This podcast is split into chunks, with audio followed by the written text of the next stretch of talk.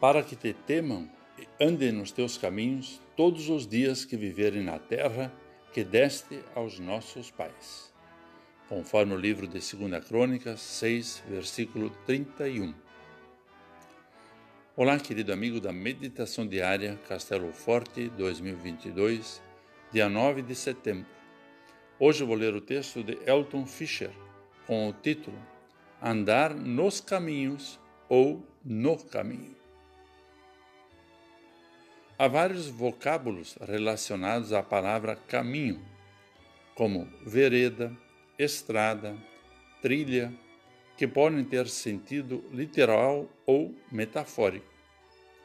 No caso da palavra caminhos, no versículo acima, pode estar relacionado aos mandamentos e ordenanças de Deus.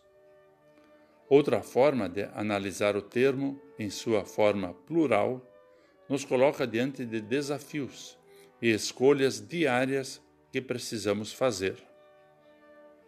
Aliás, nada mais natural em meio à diversidade religiosa atual, com inúmeras opções e caminhos para se chegar a Deus, a maioria deles com um certo grau de esforço ou sacrifício pessoal.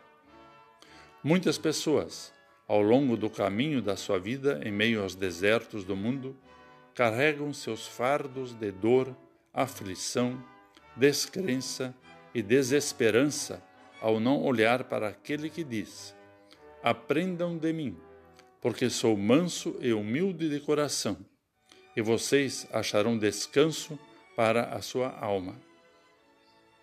O Mestre está conosco porque prometeu: De maneira alguma deixarei você, nunca, jamais o abandonarei.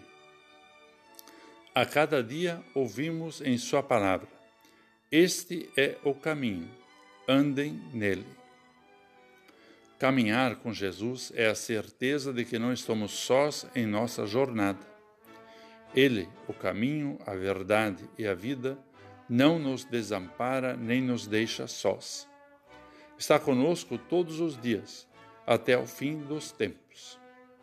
Que Deus nos conceda sabedoria e discernimento para caminharmos com Ele, sendo reconhecidos como os bem-aventurados que o seguem. Vamos orar. Senhor, amado Pai, renova a cada dia a nossa fé, para que não desfaleçamos nos caminhos da vida e possamos, pela fé, nos manter naquele que é o caminho, a verdade e a vida. Amém. Aqui foi Vigan Decker Jr. com a mensagem do dia.